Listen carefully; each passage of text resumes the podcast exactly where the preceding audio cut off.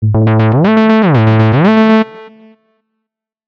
buenas a todos y bienvenidos a un nuevo episodio de El Cajón de Cables, episodio número 13. Yo soy Edu Herrera y esto es un podcast semanal de tecnología hecho por Cables y Teclas. En el episodio de hoy vamos a hablar de plataformas de streaming, plataformas para ver películas y series, las más conocidas o al menos las que yo he probado. Eh, antes de empezar con el repaso, quería haceros un aviso y es que no en todos los países eh, son los mismos precios y mismos contenidos. Solo voy a mencionar los precios que manejo, que son los de España. Siento si en el país donde me estés escuchando es algo, es algo diferente. La primera de la que os quiero hablar es Netflix. Netflix tiene muchísimo contenido. De hecho, es la que más contenido tiene de todas las que vamos a hablar hoy. Eh, ahora mismo tiene más de 4.000 eh, series y películas en su, en su catálogo. Eh, el contenido es, sobre todo, a ver, hay de todo, pero hay mucho contenido eh, orientado al público adolescente y están muy implicados con el colectivo LGTBI y tienen muchas series eh, al, respecto, hablando, de, hablando del tema o con personajes LGTBI. Eh, tienen series míticas como Better Call Saul y, y Breaking Bad, por supuesto. Eh, tienen Stranger Things, Élite, La Casa de Papel, que ha dado la vuelta al mundo. Eh, fue la primera en extenderse al, al, mayor público en España y por eso quizás sea la más, la más famosa. Tiene mogollón de planes ahora mismo. Tiene un plan básico con anuncios desde 5,49 euros al mes y desde ese plan tan básico puedes pasar hasta el plan premium que permite hasta cuatro dispositivos, eh, películas en 4K, descargar en cuatro dispositivos compatibles a la vez y con un precio de 17,99. Es decir, que va desde el 5,49, que es el plan más básico, que por cierto contiene anuncios, eh, hasta el premium de 17,99. Hay, hay cuatro, cuatro, opciones de planes en función de lo que quieras eh, ver, el número de dispositivos que vayas a usar, etcétera. La siguiente de las que de la que os quería hablar es HBO, eh, que es, eh, se ha hecho realmente famosa en su momento por eh, series como Juego de Tronos y su secuela La Casa del Dragón, Euforia, El Cuento de la Criada, Walking Dead, ahora incluye también The Office, clásicas como Friends, Sexo en Nueva York, Big Bang Theory. Sumó hace relativamente poco el contenido de, Warner y por supuesto su DC con las películas de, de Batman y todo el, todo el universo DC. Eh, la calidad de contenido es exquisita. De hecho, esto no lo digo yo. Si, coges las 100 mejores eh, series y películas de la historia, según la valoración de IMDB, y buscas de qué plataforma están, eh, perdón, en qué plataforma están la mayoría de ellas, las vas a encontrar en HBO Max. Tiene dos planes de pago, uno mensual y otro anual. El mensual es 8,99 euros al mes y el pago anual 69,99 euros al año eh, en el cual ahorrarías un 35%. Si echas la cuenta, es un ahorro de 37,89 al año. Vamos, que, que, puede salir rentable si, si estás pagando todos los meses. Eh, permite dos usuarios al mismo tiempo y un máximo de cinco dispositivos. Eh, yo os digo la verdad, en mi caso personal eh, no he encontrado el límite de dispositivos. he instalado la aplicación y me he logueado en la aplicación en diferentes y no he encontrado este límite. No sé si realmente existe. Contando de vosotros si, si os ha ocurrido lo mismo. La siguiente de la que quiero hablaros es eh, Disney Plus. Eh, muy orientado, por supuesto, al público infantil. Tiene todo el catálogo de Disney, de Pixar, también Marvel y Star Wars, eh, National Geographic, todas las series relacionadas con, con esos universos, como Mandalorian, She-Hulk, Caballero Luna, que son una maravilla, pero también contenido de, de, Star y de Fox, con series y películas más para público más adulto, como Dopsic, que me gustó muchísimo, Padre de Familia, Los Simpson, Padre Midinusa, etcétera.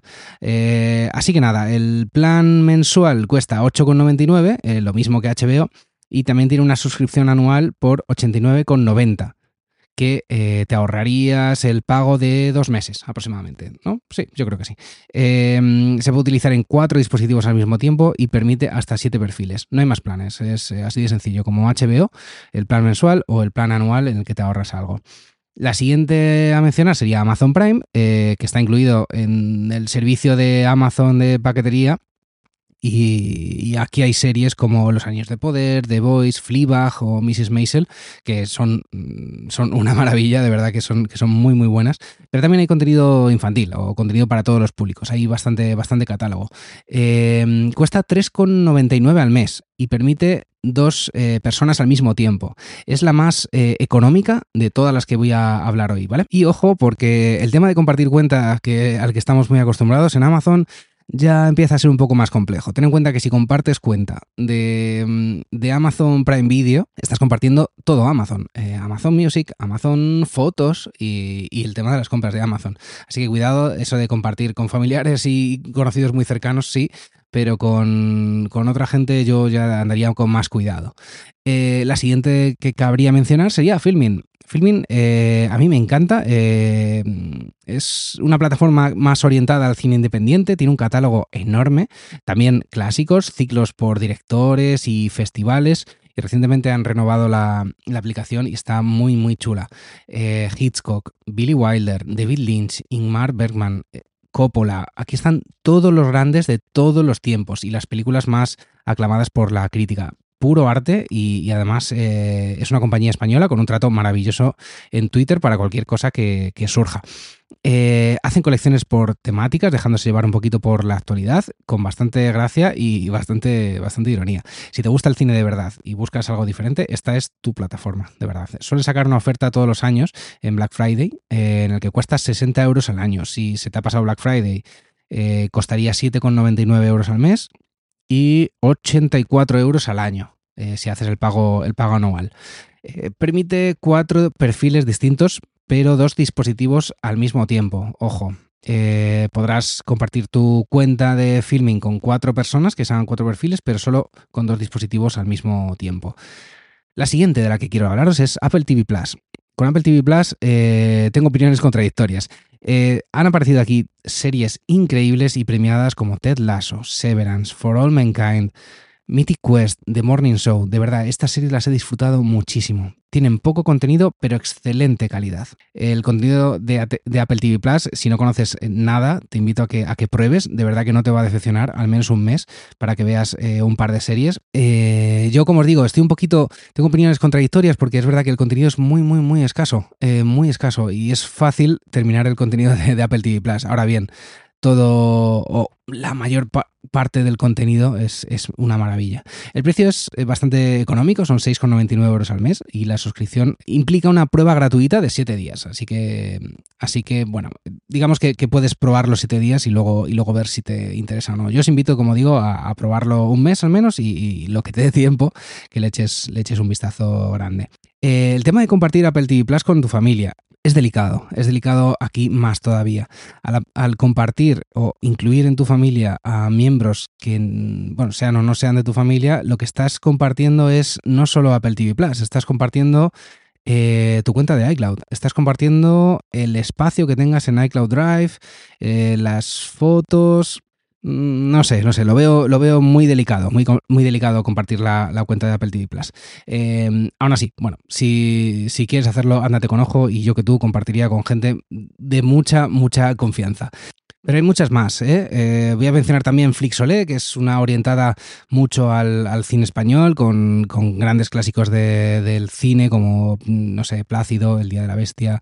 Eh, no sé, no sé, tiene como mucho, mucho contenido en, en castellano. Tiene un precio de 3,99 al mes o 39 euros al año. Movistar, que es una de las más famosas aquí en España, con un catálogo muy extenso, programas eh, propios y además acceso a, a temas de deportes, de fútbol y, baloncesto y demás, con precios muy, muy, muy variables. Y Crunchyroll, que es, eh, está orientada sobre todo, bueno, sobre todo no, está orientada al catálogo anime y con unos precios que van desde 4,99 euros al mes hasta 64,99 al año, eh, en el que te regalan dos de los, de los meses y además te permiten eh, utilizarlo en más dispositivos a la vez.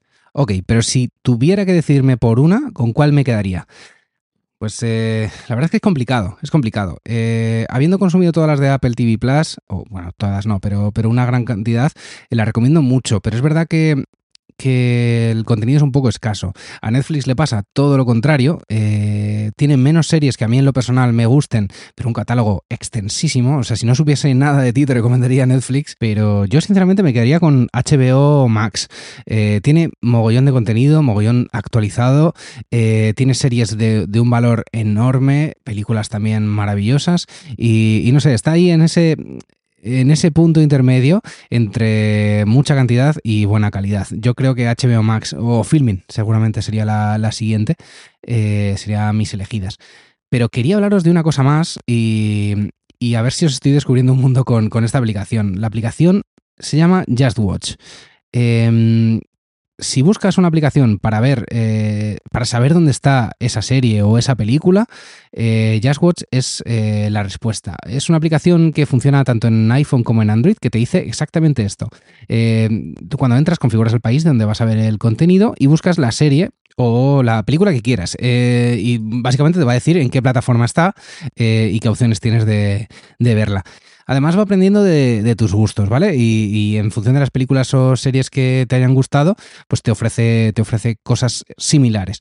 Em, puedes crear un perfil y filtrar por los servicios de streaming que tengas ya contratados para que te ofrezca solo en, en, esas plataformas. Tiene un apartado de novedades que te dice por días, ojo, por días los estrenos que ha habido en cada plataforma. Te sale una especie de línea del tiempo de, más recientes a menos recientes y, te dice qué, se ha lanzado en estas plataformas. Es curioso porque, porque sobre todo en las plataformas que tienen mucho contenido se ve todo lo que estrenan a diario. Es, una pasada esta parte. Eh, solo a modo de curiosidad en realidad.